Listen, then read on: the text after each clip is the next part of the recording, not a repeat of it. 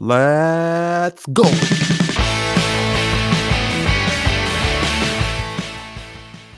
Guten Morgen, good evening, ou boa noite, astronauta que está escutando, flutuando ao redor do Sem Gravidade Podcast. Estamos aqui, é para você que tá aí ouvindo a gente. Igor, hoje vamos começar o nosso dia falando do quê? Eu ah, já sei, já sei, cara. Eu acho que tem uma coisa que dá pra gente falar, porque acabou de acontecer contigo, né, velho? Vamos falar de alergias.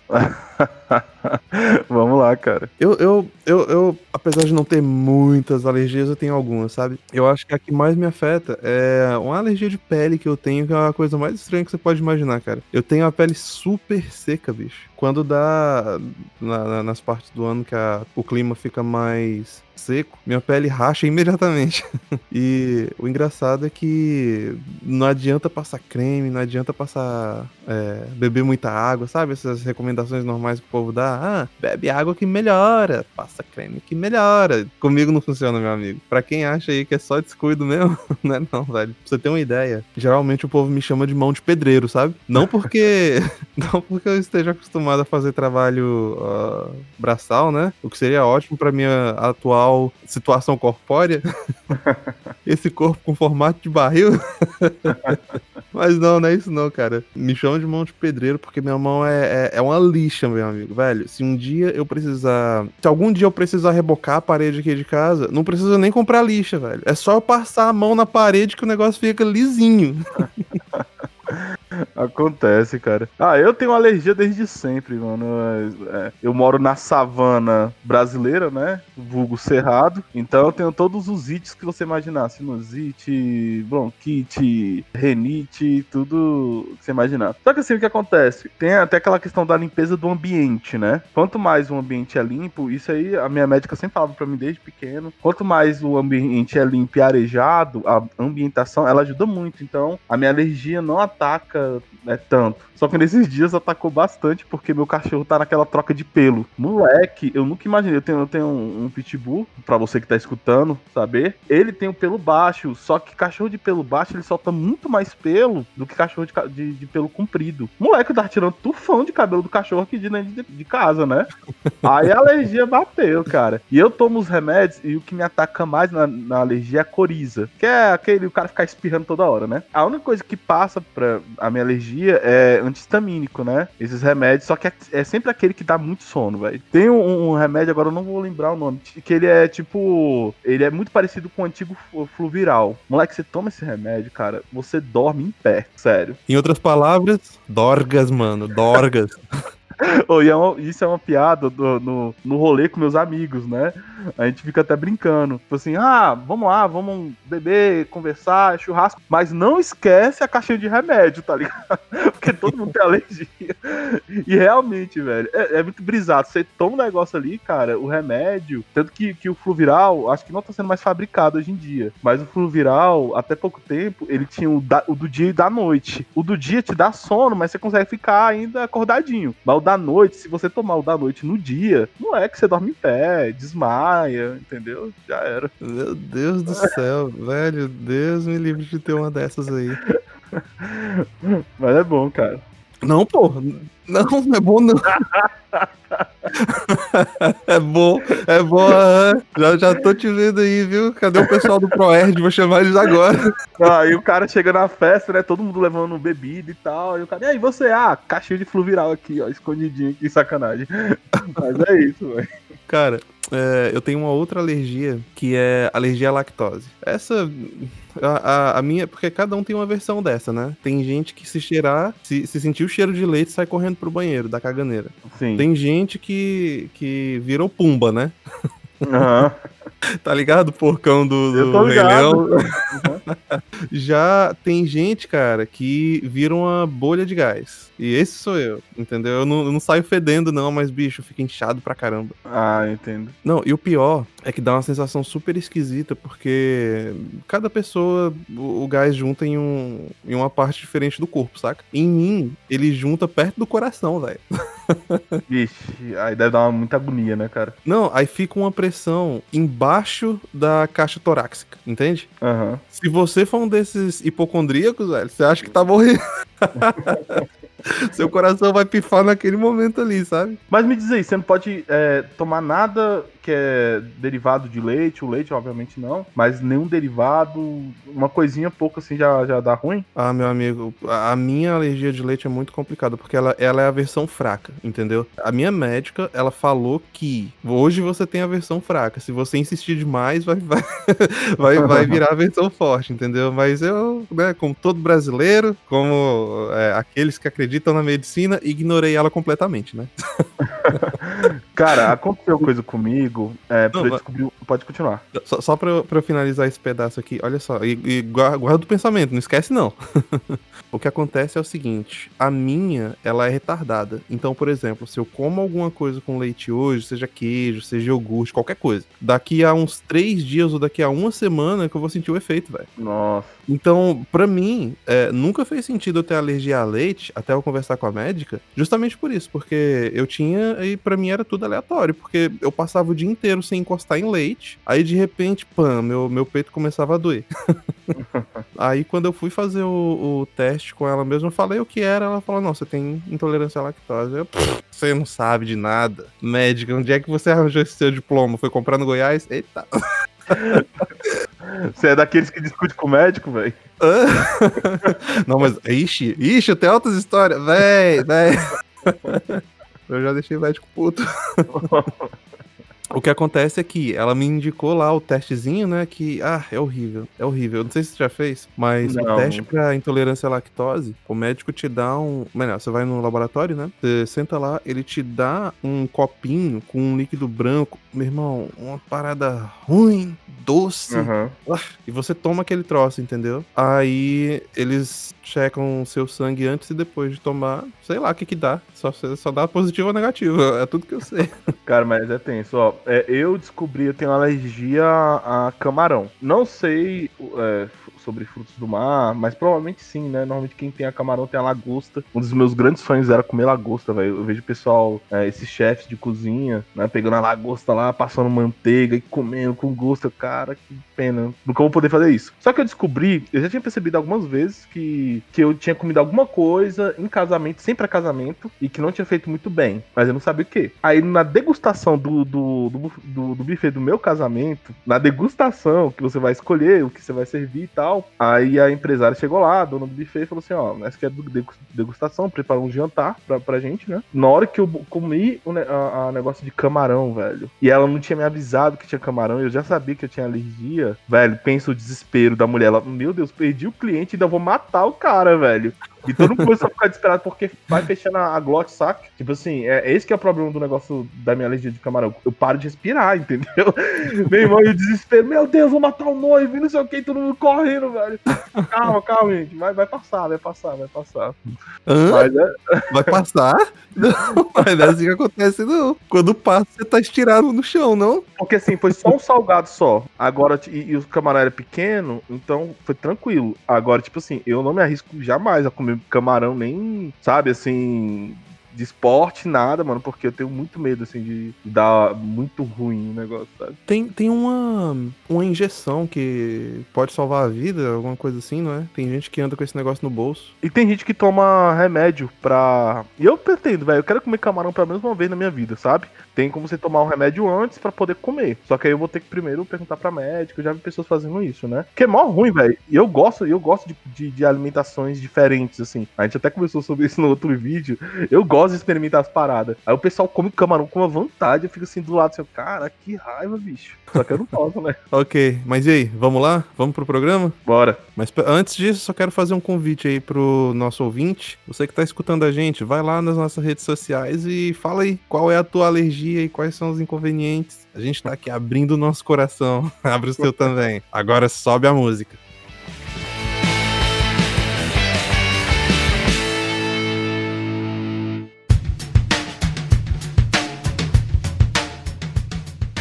Fala brasileirada! Aqui é o Léo Canário, seu apresentador com avatar de leão aquarelado favorito, falando diretamente da terra dos bravos e livres. Olá, aqui sou eu, professor Igor, desbravador da filosofia do cotidiano ou seu filósofo de botequim, falando diretamente da ilha de Vera Cruz. E este é o Sem Gravidade, o melhor podcast que você vai encontrar pesado nas ideias e leve nas palavras. Hoje falaremos sobre a filosofia de Rick and Morty. Vem com a gente que hoje o papo vai virar um picles e arrotar frases de para-choque de caminhão.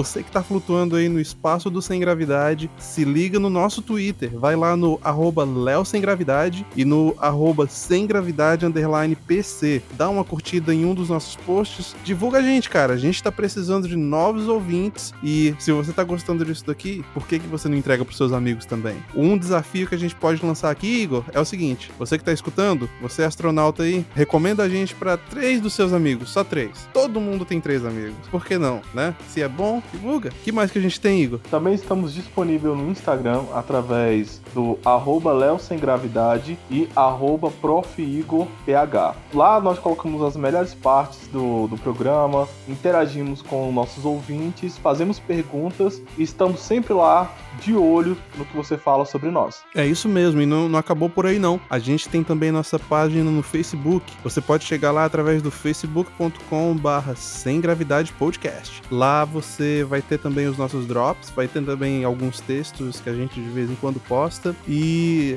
é um ótimo lugar para você também divulgar para seus amigos, não é mesmo? E o que mais, Igor? Também estamos disponíveis no YouTube, no canal Sem Gravidade Podcast. Lá nós usamos também a aba de comentários para ter interação interação com vocês. Também disponibilizamos o vídeo junto com o áudio do podcast. Tudo bonitinho para o seu deleite. E não acabou por aí não. A gente tem também um e-mail exclusivo só para você mandar suas sugestões. Se você acha que a gente errou em alguma coisa, manda um e-mail, fala pra gente. A gente tá aqui para ouvir e se você gostou também do podcast, cara, fala pra gente. A gente é humano, a gente gosta de um tapinha nas costas de vez em quando. Agora, se você não gostou, é, bom, esquece, deixa pra lá. e o nosso e-mail é o sem gravidade podcast gmail.com. E agora para os nossos avisos. Igor, nós temos também as nossas canecas, só que mudou o endereço, cara. Tá vendo? A gente começa a temporada nova, até a loja mudou de endereço. Acredita nisso? Pois é, é assim, a vida em trânsito. Pois é. Então, eles mudaram de endereço e mudaram de nome também. Não é mais Conservati, agora é estampei.com.br. Honestamente, eu gostei mais do que o outro, cara. Ficou mais fácil de falar, né? Não tem mais o que explicar. Exatamente, fica mais simplificado para encontrar grandes produtos em pequenos envelopes certo? Isso mesmo. E olha só, se você está interessado aí na nossa caneca exclusiva, linda, maravilhosa, perfeita para segundo o Igor, um cafezinho, segundo eu, o que, que eu tomo? Eu tomo suco de laranja. para um suco de laranja, você pode encontrar a caneca lá no estampei.com.br barra sem gravidade. É estampei.com.br barra sem gravidade. Corre lá e aproveita que tá imperdível. E agora pro nosso último aviso, escuta só essa vinheta que a gente preparou para vocês. É recado novo, então escuta com atenção. Segue lá. Nós somos o Sem Gravidade Podcast, pesado nas ideias e leve nas palavras. Seu podcast cultural. Falamos de filosofia, religião, cultura pop, história e tudo que está nesse entremeio. Nós somos divertidos, pragmáticos, informativos e prolixos na medida certa. Eu sou o Léo Canário. E eu sou o professor Igor. E você é nosso convidado de honra com direito a assento VIP. Toda quarta às 8 da noite, aqui na Atroz FM.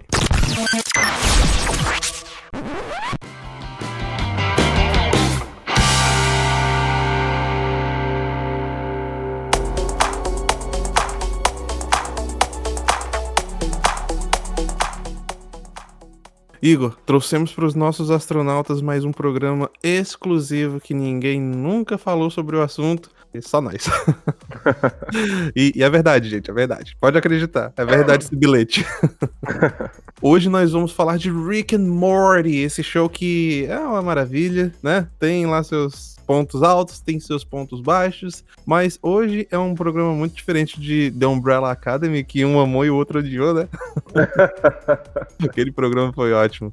Mas hoje, cara, hoje a gente tá numa situação complicada porque ambos, a gente já vai soltar spoiler, viu? Ambos amamos esse, esse programa aqui. Então, infelizmente, não vai ter quem fale mal. Putz.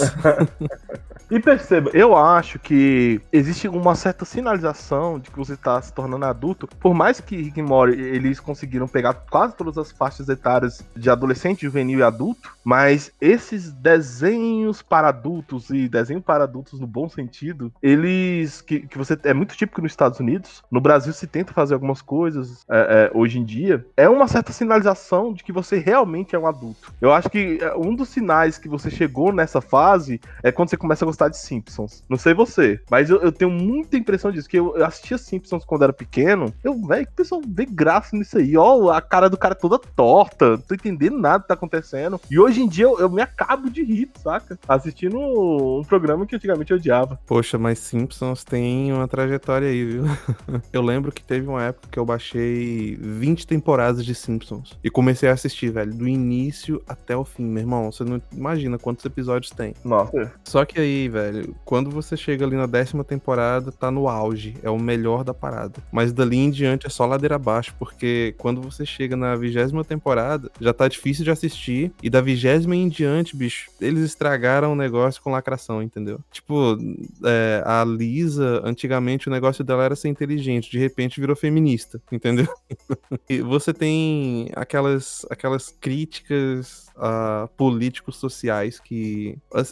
Assim, não, não que eu seja contra. Deixa, deixa eu tentar fazer meu argumento aqui. Não é que eu seja contra. É porque quando você faz uma crítica bem feita, beleza. Quando você dá um merge ali com a história do programa, quando faz sentido. Só que do jeito que eles estão fazendo, é aquela propaganda panfletária, entendeu? Aquele, aquele negócio óbvio que insulta a tua, a tua inteligência. Ah, a gente não gosta dessa pessoa, então a gente vai falar mal dela. É, é assim. E esse tipo de coisa, para mim, destrói o programa, velho. Não, para mim, eu, eu, não consigo ver, entende? Porque parece que vira só uma desculpa para você falar mal de outra pessoa. O programa vira, vira o velho fofoqueiro da rua. Eu, eu, sobre essa questão, eu não tenho uma opinião, né?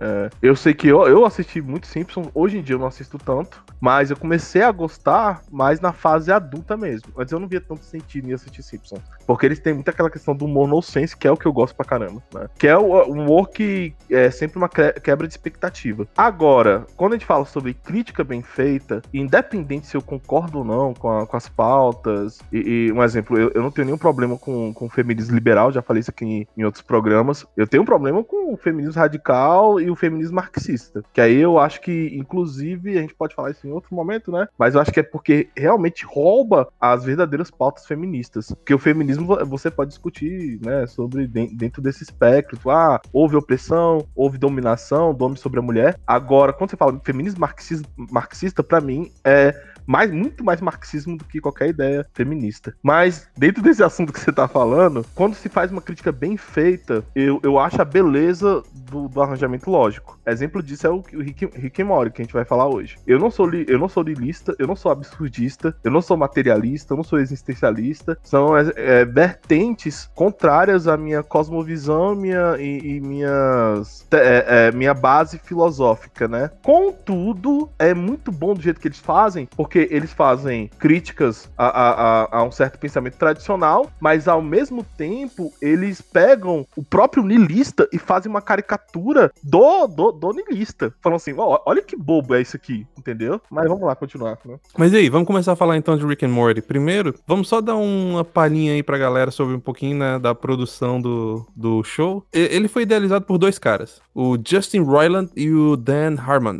Quando eu tava pesquisando isso aqui, eu, eu achei muito interessante a história do Justin e o Dan, coitado. Mas talvez seja só a comparação. Porque olha só, o tal do Justin, o cara, ele dubla o Rick e o Morty. Uhum. o cara dubla os dois. Inclusive as versões de outras é, dimensões, entendeu? O cara dubla tudo, velho. E além de dublador, ele teve papéis é, relativamente importantes, né? Pelo menos em seriados que tem o um nome já. Ele já foi dublador em Adventure Times e em Gravity Falls e tem um, um currículo extenso isso. O cara escreve, dirige, tem empresa de animação, tem empresa de jogos, é empresário. Se brincar, ele até sabe tocar violão também. não sei. Esse eu não sei, não, mas deve saber. o cara faz de tudo, velho. Ele ainda escreve as linhas satíricas de todos os episódios, entendeu? Aquelas descrições nonsense do Rick. Do Rick. Na verdade, não é Rick, é Rick. Ah, pera, não. É, é Morty, então é Rick. Não é Ricky. Isso é, é uma coisa, mania de brasileiro, né? A gente sempre tem que colocar uma vogal no, no final das palavras. E agora você me lascou, porque eu vou falar Ricky toda hora aqui. Não é Ricky, é Rick. Já foi, agora, ixi, agora, irmão, peguei já o. Continue. pois é, o Justin Ryland, cara, o cara faz de tudo, entendeu? E ele, inclusive, idealizou o seriado, né? Bom, isso já é demais. Agora, o Dan Harmon, ele também escreve e ele também dirige episódios, né? Mas se você comparar com, com o Justin, cara, ele criou séries que ninguém se importa, igual o Untold Community. Nunca ouvi falar desse negócio. Pode falar uma coisa pra você. É, a, a, onde tinha, até onde tinha pesquisado, aí você soluciona para mim, porque eu acredito que nessa área você foi mais a fundo na pesquisa. Não seria o, o Dan que escrevia a série mais e o outro fazia a parte mais pragmática? Ou eu tô errado? Os dois são escritores. Tem episódios que o Justin escreve, tem outros que o Dan escreve, entende? Mas a, a verdade é que esse tipo de seriado, você tem uma equipe por trás e eles contratam roteiristas, entende? Então, eles dão o start, mas no fim das contas eles só. Depois que o negócio já engrena, aí você tem uma empresa por trás, você tem patrocinadores, você contrata roteiristas para fazer os episódios, e aí os criadores podem dar um passinho para trás e fazer mais trabalho de gerenciamento, entende? Eu acho que a exceção aqui é o Justin, porque ele é dublador do Rick e do Morty, né? Então, assim, o, o... é mais complicado para ele, por exemplo, dirigir, velho. Como é que você vai dirigir e atuar? Isso é coisa de maluco, né? Apesar de que tem uns doidos aí. o que eu tava lendo em alguns fóruns sobre é que na segunda temporada, pelo menos é o que eu eu pesquisei, a, o, a série ela fica mais ácida, né? O, o, o Rick, o, o, Rick, deixa quieto, ele fica um pouco mais ácido. E se diz muito que era por causa da separação do Dan. E eu lembro que até algumas, alguns episódios ele aparecia no final do episódio bebendo.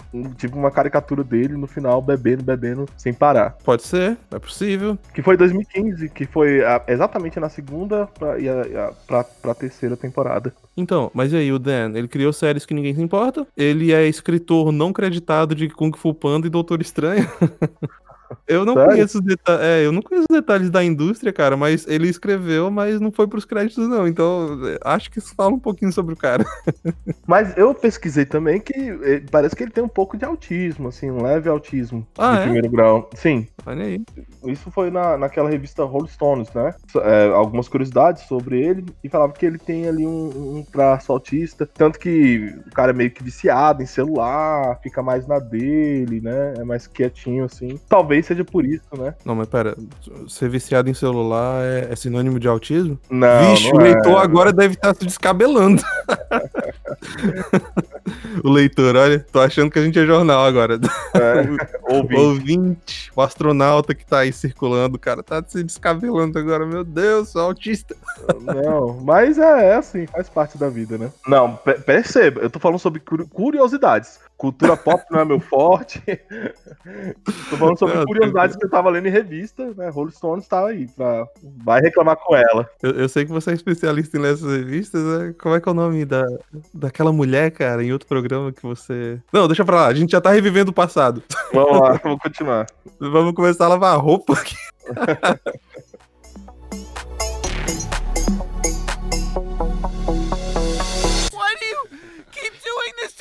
don't know, Morty. Maybe I hate myself. Maybe I think I deserve to die. I, I, I don't, I don't know.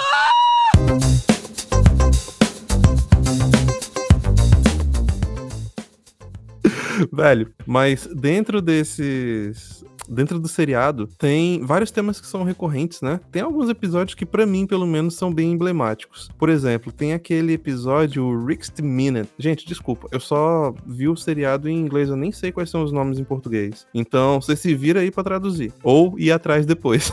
Fala a, a temporada e o episódio, aí fica mais fácil também. Ah, sim. É, o, é a primeira temporada do episódio 8. O nome é Rick's Minutes. É aquele episódio que eles ficam vendo TV multidimensional. Você lembra desse? Sim, eu lembro muito bem. E, inclusive é bem bizarro aquele episódio. Faz, é, é, é, Rick Morty, eles têm essa questão de trazer um certo desconforto você assistindo. Não sei se acontece isso com você, entendeu? Eles têm uma dimensão que passa na TV onde castores moram dentro do bumbum dos caras, velho. Mano, eu, eu fico muito desconfortado no final desse episódio sobre essa questão. Não, esse negócio de desenhar coisas na bunda de, de outras coisas é, é meio bizarro. E, por exemplo, tem um exemplo desse agora, cara, que no último capítulo de One Piece, sabe? A obra do, do lendário Ishiro Oda, ele, ele desenhou um bicho lá, cara, que quando ele se transforma, a cara do fulano fica na bunda de uma galinha. Cara, eu tô tentando lembrar desse episódio, eu não, não, vi ainda. Não, é o último capítulo que saiu de One Piece, só tem no mangá. Ah, então não vi ainda não, porque eu não li o mangá dessa semana. Pois é, cara, que coisa mais bizarra. Aquilo ali não. Aquilo não se faz. E é muito louco, né? Porque eu, eu fico muito incomodado com algum, algumas questões de Rick Morty, nessa questão de estética, é, que é desconfortar, mas você não para de ver a parada. Então, esse episódio da televisão interdimensional, a coisa que mais me saltou aos olhos, a mensagem nihilista do negócio, uma coisa mais. É, como é que é a palavra? A televisão ali, ela funciona como um, um, uma anestesia para quem tá vendo. Ah, a gente tá entediado, vamos tentar sair do nosso tédio vendo TV, ficando mais alienado, entende? E também tem aquela questão que você. O, o Rick, pra sair um pouco, tirar lá o, o, Jerry e a filha dele de perto, que eles estavam enchendo, né? Ele dá um óculos que você consegue ver as possíveis vidas que você teria se tivesse tomado algumas decisões. Aquilo é muito bom, cara. Eles começam a olhar assim, a mim, nossa, tô fazendo uma operação. E é, é em gente, não é em cavalo, porque é, ela entra naquela discussão que veterinário não é médico, o veterinário é um médico é, é frustrado, né? Que, obviamente, eu não acredito nisso. Mas, assim, é, é, é o que eles estão querendo passar ali, né? E, e, eles começam uma discussão, porque eles falam assim, cara, eu, parece que nós dois nos casamos, aí foi a merda toda. E nesse momento, a filha deles é, percebe que ela era um dos empecilhos para que os dois não tivessem sucesso, abre aspas, né? Na vida, fecha aspas. E ela vai, tipo, fugir. Aí é onde acontece o ato mais nelista do episódio, que é quando o Mori chega no quarto e fala assim: olha, não adianta você fugir. Eu todo dia eu tomo café da manhã ao lado do meu cadáver, porque na minha dimensão e da, a do Rick, a gente conseguiu acabar com o universo, a gente fugiu para essa dimensão onde eu e ele tinha morrido, tínhamos morrido. E agora estamos aqui de outra dimensão. Aí ela pergunta: ah, você não é meu irmão? Ela falou: pelo contrário, eu sou a melhor versão do seu irmão. E fala assim: ó, não, nós não não pertencemos a lugar nenhum, que é aquela frase que tem até um bar aqui no Brasil que colocou essa frase, fez o desenho do Mori, né, e colocou essa frase, né? Nós não pertencemos a lugar nenhum, nós não vamos para lugar nenhum, nós não temos é, é, sentido para viver, então senta a bunda no sofá e vamos assistir televisão. Exatamente. Aí ele vai e acaba com, com essa frase niilista. Uhum, uhum. Não, e essa, essa parte que você falou antes sobre colocar o óculos de realidade virtual e ver outras vidas que você poderia ter tido, cara, eu não sei sei se foi o objetivo de quem escreveu, mas isso é uma crítica ferrenha. A crítica a desculpa, a oculta celebridade. Porque esse negócio de você ficar vendo TV, ficar vendo a vida de outras pessoas e se divertindo com aquilo, na verdade, é uma projeção que você faz de como seria a sua vida se você estivesse no lugar daquela celebridade. Você tá tentando viver a tua vida com os olhos de outra pessoa. Você tá tentando pegar um, um vislumbre do que você poderia ser. Só que, ao invés de você chegar lá, você tá só colocando cadeias ao redor de si mesmo, tirando o significado da sua vida e tentando preencher com a vida de outra pessoa, cara. Eu não consigo ver algo mais nihilista do que isso na nossa sociedade sociedade. Sim, e é a falta do, também do contentamento, né? Essa, essa ideia que nós nunca, nunca estamos contentes.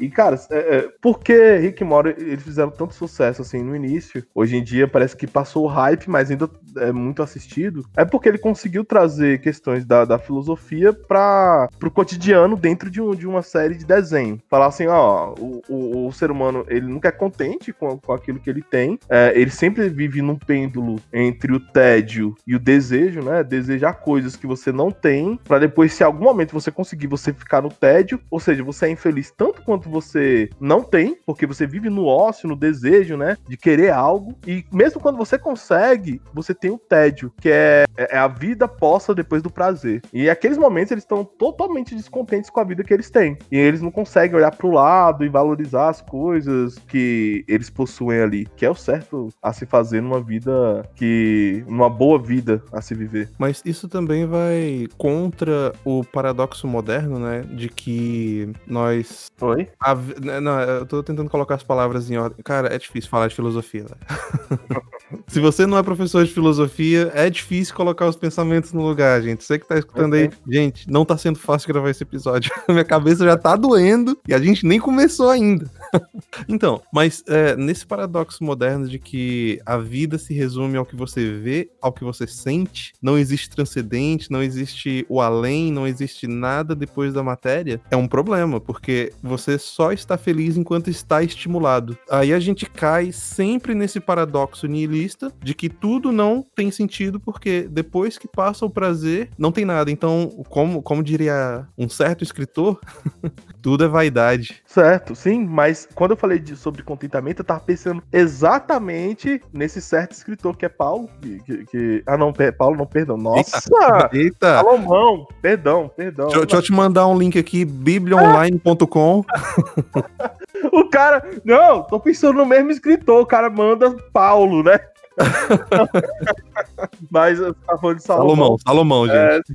É, Mas eu tava falando de Paulo, né? E, e, Paulo, ele também, ele é, ele também é considerado um filósofo. Dentro do curso de filosofia, a gente também estuda Paulo. Eu não vou lembrar agora qual ramo que ele, que ele pertence. Mas é, eles versam sobre a mesma coisa, né? Sobre a questão da vaidade da vida e etc. Igor, eu posso te fazer só um pedido, cara? Vai lá. É porque você manja disso, eu não. Então, você consegue dar pra gente um, um, um resumo bem básico do que é niilismo? Porque a gente tá falando muito disso, mas a gente nem falou pro astronauta que tá escutando o que que é, né? Sim, eu vou falar o que é niilismo, depois eu vou explicar quais são os problemas do, do niilismo. O niilismo é uma das fases do homem para alcançar o super-homem. Isso dentro de, da filosofia de, de Nietzsche. Niilismo não vem de Nietzsche, tá? Já vamos começar assim.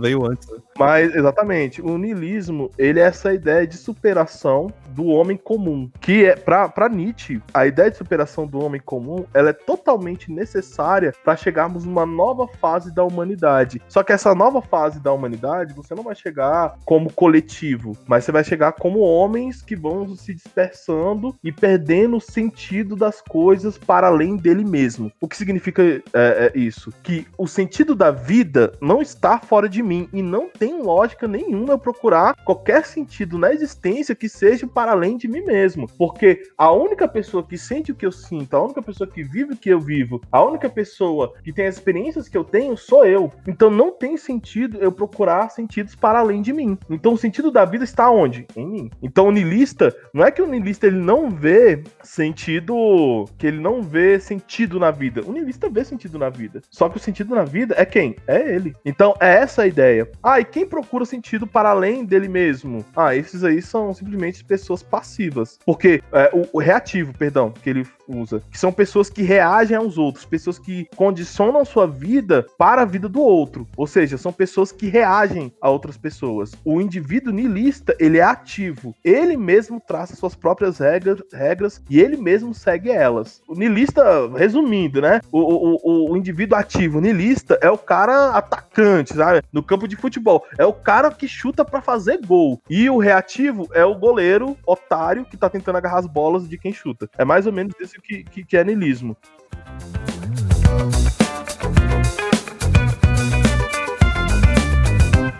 Why do you keep doing this to us? I don't know, Morty. Maybe I hate myself. Maybe I think I deserve to die. I, I, I don't, I don't know.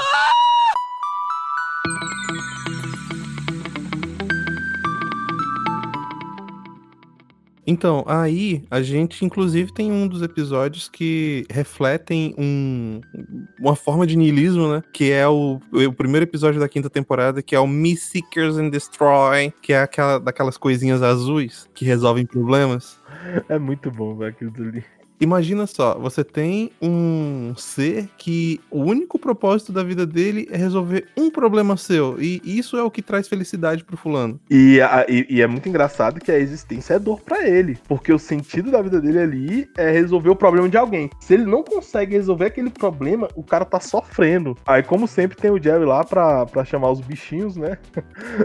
E olha só, se a gente fizer um, um, paralelo com o século XX, cara, o que a gente teve de morte no século XX por guerras e outro tipo de coisa, e esse tipo de coisa, é, dá, dá pra trazer um, um, paralelo quase que perfeito com isso daí, porque pense só, pense na, nos gulags soviéticos. Você tinha ali gente tentando, através de uma ideologia, resolver um problema. Eles acreditavam que o homem era, é, era possível criar o homem 2.0, né, o homem perfeito, perfeito, o homem sem ganância, Sim. o homem sem é, qualquer traço moral que seja reprimível. E para isso, uh, eles tentaram resolver o problema, juntando aqueles que eles não gostam e tacando numa fazenda lá na Sibéria.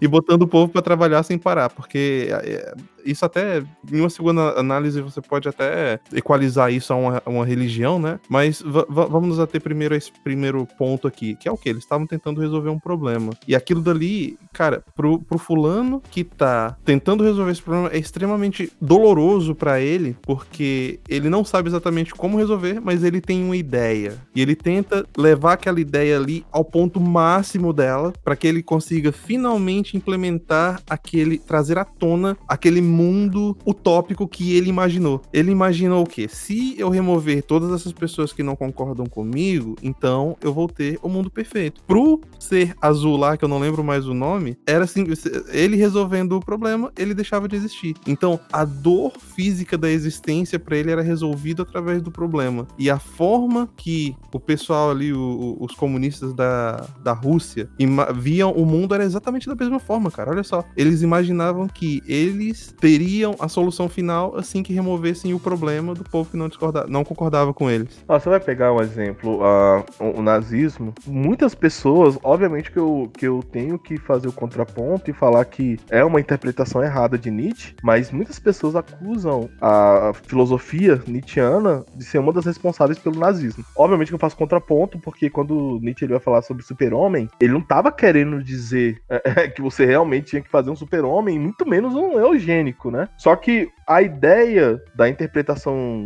do super-homem de Nietzsche, ela foi muito usada no nazismo com esses fins. De falar assim, não, agora a gente vai fazer uma superação do homem comum. Aí vai aquelas, aquelas é, medidas é, sociobiológicas de tentativa de criar uma raça superior. Qual é o problema do, do niilismo? E é, é, nesse ponto que eu acho o Rick Mori tão interessante, porque a, o Rick, ele é totalmente niilista. Você vai ver todo episódio, o Rick tá falando o seguinte, eu sou o melhor de todos, eu sou o homem mais inteligente do universo, eu sou o melhor entre eu, entendeu? Porque você tem vários Ricks ele fala, eu sou o Rick mais Rick, entendeu? E, e, todo mundo nesse universo é idiota. Esse é o ponto alto do, do niilismo. O niilismo, o, o ele olha pro mundo e fala assim, cara, só tem babaca aqui, só tem idiota. Que, e esse, essa, essa pegada de Rick Mori é, bate muito com o sonho do homem ridículo de Dostoiévski. Que a ideia é o seguinte, você tinha um homem, esse homem, ele queria se matar, porque toda vez que ele abria a porta e olhava para a humanidade, para a sociedade que ele vivia, ele fala: Ó, oh, só tem idiota aqui, cara. Pelo amor de Deus, eu, eu viro pro lado e vejo idiota. Eu sou diferente de todos. E uma menina pede ajuda para ele, para que ele é, encontre ele com ele na rua. Tô resumindo pra caramba, viu, é, pessoal? Então, depois vão ler, vão ler lá o, o conto de Dostoiévski. É, uma menina pede ajuda para ele, para que ajudasse a mãe dela e tal. Ele simplesmente empurra ela e sai. Vai para casa, pega uma arma, coloca no peito e antes de atirar ele dorme. Quando ele dorme, ele vai para outro mundo e nesse outro mundo você tem uma sociedade perfeita onde ninguém fala com ninguém. Porque se você é totalmente independente, se você é totalmente seguro das suas convicções, se você é um cara, sabe, é, é, é perfeito por que você precisa falar com os outros? Pra que interagir? É pra quem interagir. E é engraçado que eu tenho um amigo que ele segue mais ou menos isso aí. Entendeu? O cara, o cara não conversa, velho. Ele fica assim, mano, por que eu tenho que fazer boa praça pra alguém? Entendeu? O bicho é carrancudo, gosto muito dele. Se ele estiver escutando, ele tá sabendo que é ele que eu tô falando, entendeu? gosto muito dele. Tá boa. Mas eu peguei um pouco desse negócio. Eu também tento não ficar fazendo muita boa praça, mas a gente tem que ter, né, a cordialidade nos ambientes de convivência. Poxa, Igor, e eu lembro também de um outro livro do Dostoiévski que eu li, que é O Idiota, que você tem também os nihilistas. Dostoiévski era talvez o, o, maior crítico do último século, melhor, do século XIX, do nihilismo, né, em, suas, uh, seus contos são geniais nesse aspecto, em, em conseguir traduzir o pior em forma de personagem, né, que é algo que você consegue ver, algo que é quase palpável as coisas que ele escreve. Gente, eu, eu só coloco um asterisco aqui, porque o livro ele já é meio datado, a linguagem é difícil de entender, mas é muito bom. E é, é muito bom porque você percebe que é bom só depois que você termina de ler. No meio parece um novelão. Mas os nihilistas que ele descreve lá, cara, primeiro eles sempre têm aquela atitude mais violenta, né? De que eu sou mais esperto que você, esses amigos que me seguem aqui estão levemente é, acima de vocês, mas mesmo assim eu sou o melhor. Uhum. Eu posso te sentar o cacete se você não, não concordar comigo, né? Tem, tem, e a gente tem muito disso na nossa sociedade atual. Terminando esse conto, ele vai para essa sociedade e ninguém fala com ele. E o cara ficando desesperado. E ele percebe que é um sonho, aquele sonho que a gente quer acordar. Ele tenta por que se acordar. E quando ele acorda, ele tem um insight, né? Ele, ele percebe, ele entende que naquele mundo ele era a serpente. É, aqui Dostoiévski está fazendo uma comparação com o relato bíblico do lapso, do Jardim do Éden. Então ele percebe que naquele mundo perfeito era ele que era a serpente. Ele que era o problema ali. E a partir daquele momento ele sai e vai procurar a menina para ajudar ela. O que ele tá querendo passar pra, é, pra gente aqui, o Dostoiévski, e fazendo comparação com Rick Mori. É bom ser um pouco bosta na vida, sabe? Porque você percebe que o problema do mundo não está só nos outros, mas em você também. A maldade no mundo é corresponsável sua.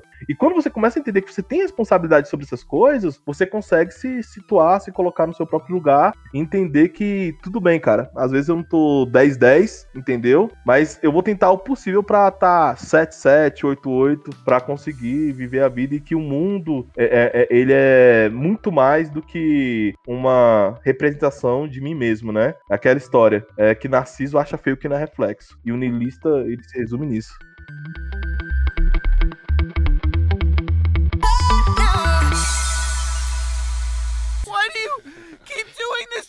Don't know, Morty. Maybe I hate myself. Maybe I think I deserve to die. I, I, I don't, I don't know.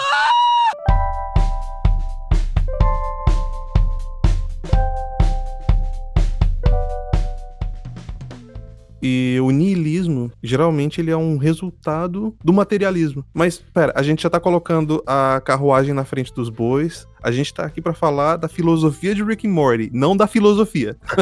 Verdade. Né? Vamos voltar para Rick and Morty um pouquinho então. Olha só, cara, tem um episódio que eu gostei muito que é o segundo, o terceiro episódio da segunda temporada. O nome é The Ricks Must Be Crazy, que é aquele episódio da bateria. Você lembra desse? Eu lembro sim, lembro sim. Que coisa bizarra foi aquilo. o cara criou um universo para produzir energia para ele conseguir andar na nave espacial dele, velho. E dentro do universo tinha, tinha, tinha gente, né? Eles colocam como ETs lá e tal, mas é só uma, uma metáfora. Eles poderiam ter colocado gente ali que dava na mesma. E eles colocam sempre um universo se baseando em outro universo ad infinito, né? Você tem sempre um universo se baseando no outro, né? Porque o universo que ele criou a bateria, né? Que tinha lá naquele, naquele universo outras pessoas que criaram outro universo com. Entendeu o que eu tô querendo dizer? Ou ficou muito complicado?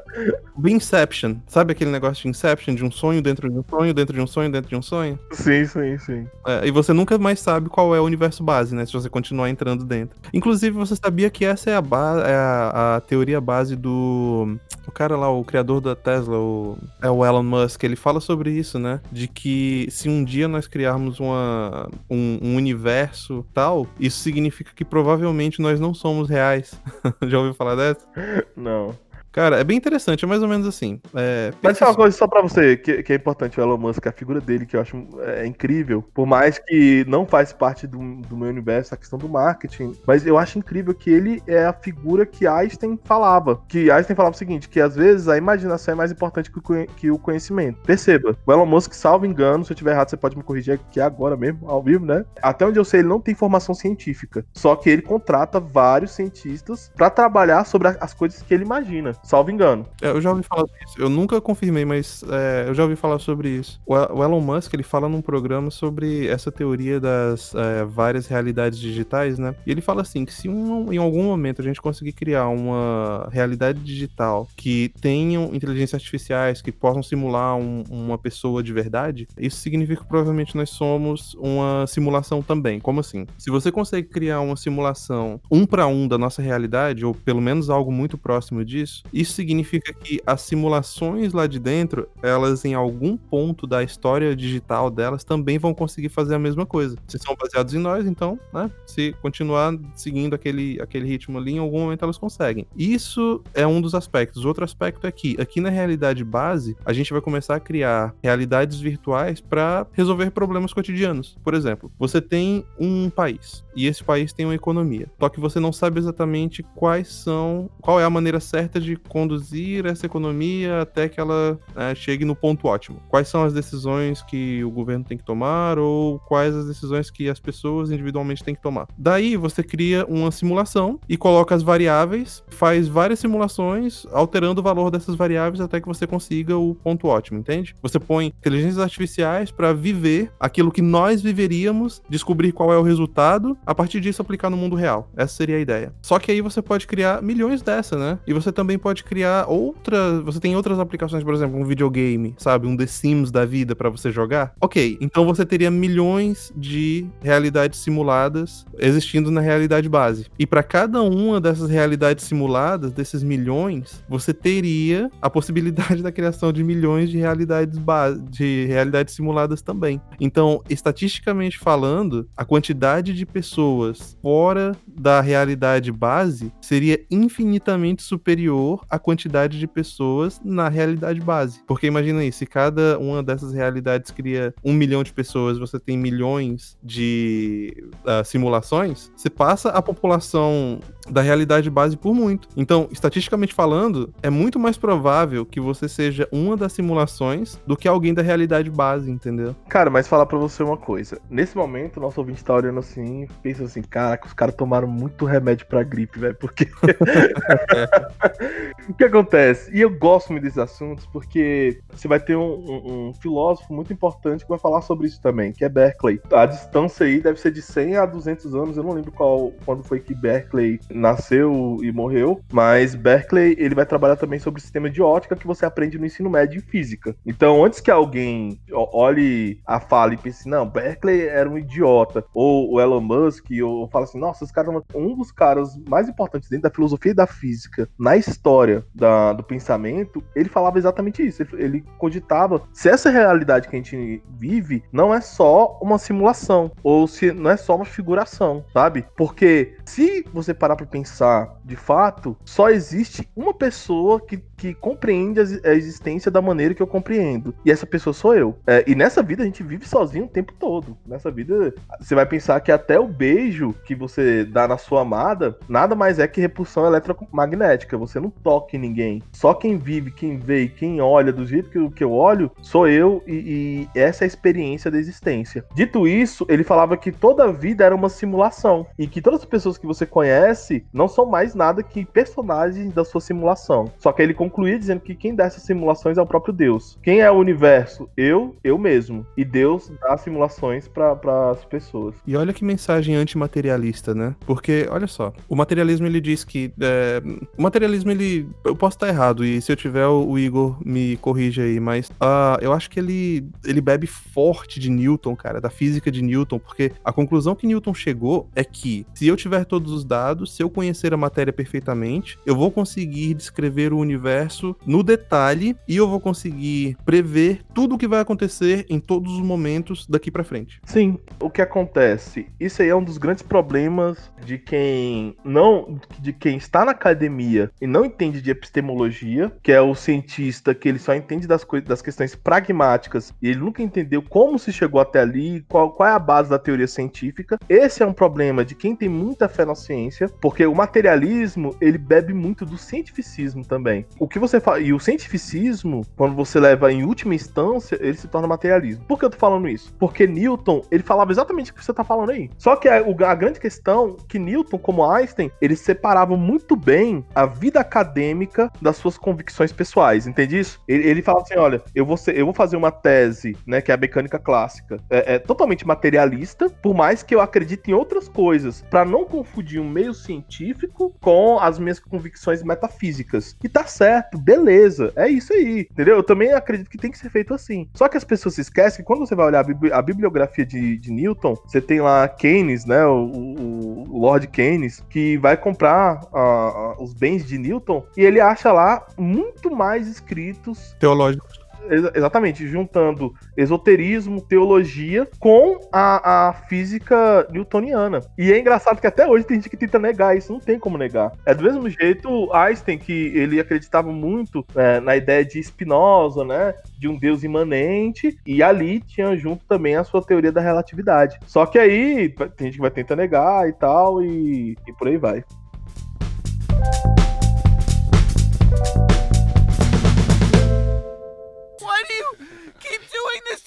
Don't know, Morty. Maybe I hate myself. Maybe I think I deserve to die. I, I, I don't. I don't know.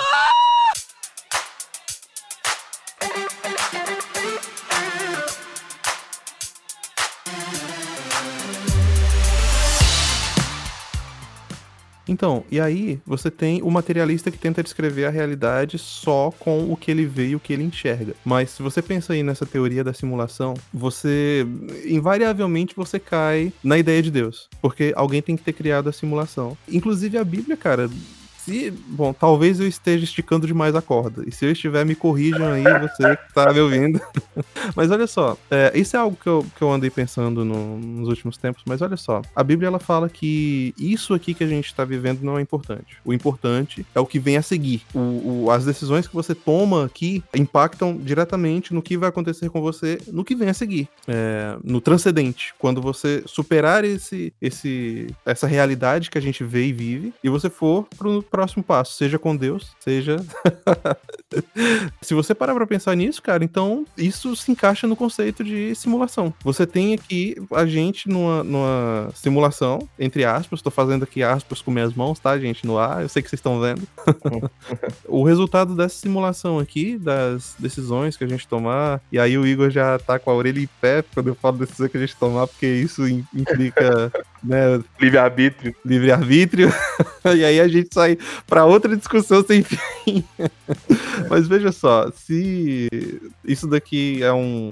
Eu não sei se é exatamente teste a palavra que eu quero usar, mas eu vou usar só na falta de uma melhor. Se é isso que a gente está vivendo, a gente pode entender como uma simulação e Deus como criador, né? Eu, particularmente, eu não acredito na, na, na, na teoria da simulação, nem em Berkeley. Só que eu tenho, tenho uma questão que eu levo que eu sou um, um cientista cientista social generalista. É, tenho formação em filosofia e tal, mas é, a minha área mesmo é cientista social. E eu, eu acredito que todo mundo tem um pouco de razão em algo. Eu acho que é difícil a pessoa ter razão em tudo, entendeu? Boa, muito boa essa frase. Quando eu olho é, é, essas teorias, é, é, e por isso que eu consigo transitar em vários autores, até autores que eu discordo teoricamente, eu consigo falar assim: ó, beleza, o cara errou nisso aqui, mas naquela outra parte ali ele tá totalmente certo. E quando o Berkeley ele fala sobre essa questão de que só eu vejo com os olhos que eu vejo, e só eu consigo sentir a existência da maneira que eu sinto, eu concordo plenamente com ele. O, última, última frase pra gente voltar pra Rick and Morty, mas é, quando eu era adolescente eu cheguei a essa mesma conclusão quando eu tava pensando em vermelho. Tipo, é, quando eu olho para algo vermelho, como é que eu sei que a pessoa que tá do meu lado olha para aquilo e acha que é, é difícil você conseguir descrever algo sem pensar que a tua descrição é fidedigna ou não. Pode não ser, porque é só você experimentou a cor vermelha daquela forma e talvez você esteja escrevendo verde. Exatamente. Deixa eu largar as dorgas. Mas beleza, Rick and Morty. Tira o antiviral aí do, do, do, do, do bolso, que Mas é, sobre Rick Mori. Episódio da bateria, né? É, o episódio da bateria. Você quer falar mais sobre ele? Cara, tem uma coisinha que eu queria falar que um, uma consequência natural do materialismo é ele descambar em niilismo, né? Isso acontece de uma certa forma nesse episódio, mas focando só na parte do materialismo ali. Veja só, você tem o Ricky que ele tem um total desdém pela vida. Naquele, naquele episódio ali você consegue ver isso. Por quê? Porque ele enxerga o, o universo que ele criou, os seres vivos que estão ali dentro, como fonte de energia, cara. Eles não, é, não, não têm valor intrínseco, como a gente entende a vida humana dentro do guarda-chuva do cristianismo, né? Como, como pêndulo moral. Ali ele entende que tudo que tá dentro da bateria é só material. Ele é livre para usar da forma que ele quiser. Eu acho que essa é a, é a mensagem central do materialismo. Tudo que é material, você é livre para usar da forma que você quiser. E isso se aplica em todas as áreas da vida. Por exemplo, é, se a gente for falar de relacionamentos, eu posso entender que relacionamentos são simplesmente sensações e que as sensações eu não tenho nenhum freio moral para barrar elas, porque não faz sentido ter freio moral em coisas. E se todos são coisas, todos estão aí para serem usados. Você percebe que Nietzsche, o, amor nietzscheano é exatamente isso. E Nietzsche fala que você nem consegue amar alguém. Na verdade, você ama os sentimentos que são proporcionados pelo objeto, né? Agora, o objeto em si você não ama. Ou seja, você não gosta da pessoa, você gosta dos sentimentos que ela te proporciona. E se você trocar o objeto, ou seja, se você trocar a pessoa, e se outra pessoa produzir os mesmos sentimentos em você, você vai amar também aqueles sentimentos do mesmo jeito. Então, não importa a pessoa, sim os sentimentos que ela proporciona para você. É tudo só uma bateria. E que é, que é totalmente diferente do, do amor grego, né? O amor estoico, aristotélico. É diferente também do, do amor espinosiano e do amor cristão. Só é, falar um pouco sobre por que eu gosto de Rick Mori. Porque existem. Você percebe que ele vai versar sobre materialismo, sobre niilismo e, e, sobre questões que, inclusive, não estão no arcabouço. Eu gosto de ver coisas diferentes da, da, da minha cosmovisão. Mas não é por causa disso. É porque ele, tra ele trata como ridículo e de maneira respeitosa também uma crítica a tudo. Se você parar pra pensar. O, o, tem vários episódios que o Rick ele fala incessantemente que ele não tem controle de nada. Episódio 6 da terceira temporada. Que é, o, pra mim, é o ápice ali de todos os episódios que é quando ele, ele e o Mori, eles quase morrem várias vezes. Eles saem de uma comemoração como campeões, aí eles entram dentro da nave. Na hora que eles entram dentro da nave, eles começam a chorar sem parar, sem parar. Aí, o, o inclusive pode usar isso como vírgula, viu? Essa parte é muito massa. Aí o Rick, ele começa a tremer as mãos assim, ele, tá vendo, Mori? Eu não tenho controle nenhum. Eu não tenho controle nenhum. Aí o, o, o Mori vira para ele e fala assim: Rick, por que você faz isso com a gente? Ele não sei, Mori. Talvez eu me odeie. Nossa, é muito bom, cara. Aí ele começou talvez eu me odeie, talvez eu, eu não queira viver. Eu não sei, não sei o que, não sei o que. E terminar com fuck, né? No final da, da, desse episódio. E eu gosto muito disso, porque é, por mais que o, o, o, o, Rick ele, ele pareça ser um niilista, casca grossa, na verdade, de niilista ele não tem nada. Ele ama a família dele. É, aquele episódio que eles, eles ficam desfragmentados na, nas, nas dimensões, porque aí eu lembro que no final finalzinho, a dimensão tá acabando, eles têm que colocar uma pulseira, não sei o que. Só tem uma e tá o, o Rick e o Mori, né? O Rick vai, bota no Mori e manda ele de volta pra outra dimensão. E ele tá prestes a morrer. E ele começa a pular e ele começa a falar assim: antes dele pular, ele fala: Deus não existe. Aí ele pula, perto de morrer. Aí ele começa: Deus, me salva, se você me salvar, não sei o que. Aí aquela oração do, do ateu no avião, entendeu? Uhum. Aí quando, quando ele termina, ele pega um negócio ele, pá, Deus não existe, ah, entendeu? Então, tipo assim, é, é aquela ideia, tipo assim, cara, eu sou ateu até quando as coisas, entendeu? Quando eu não estiver no fundo do poço, e mesmo depois quando eu saio do fundo do poço, eu não reconheço a Deus Deus, é bem, é bem deserto, Israel no deserto, sabe? Em todo momento mostra isso. Um episódio que eu não vou falar pra não dar spoiler, não, pode falar, né? Já, já, a, última, a quarta temporada já, já, já foi divulgada há muito tempo, né? Meu amigo, se a pessoa já tá nesse ponto do programa, cara, já passou da hora. É spoiler sem fim.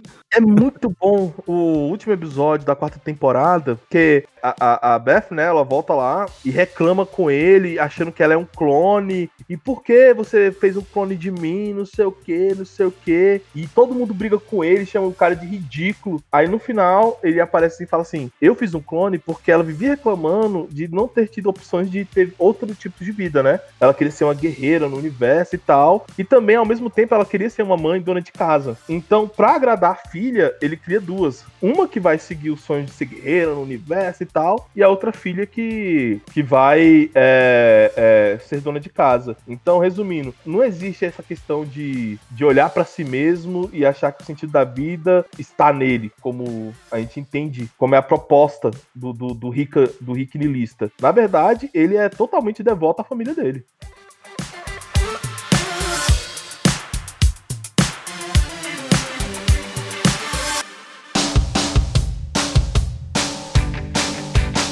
E chegamos ao fim de mais um episódio do Sem Gravidade Podcast, pesado nas ideias e leve nas palavras.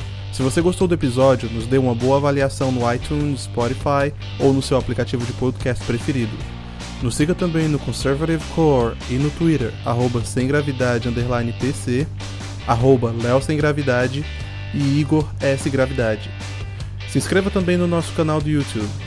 Caso tenha um comentário, sugestão ou elogio ao podcast, mande um e-mail para semgravidadepodcast.gmail.com. Nos vemos no próximo episódio.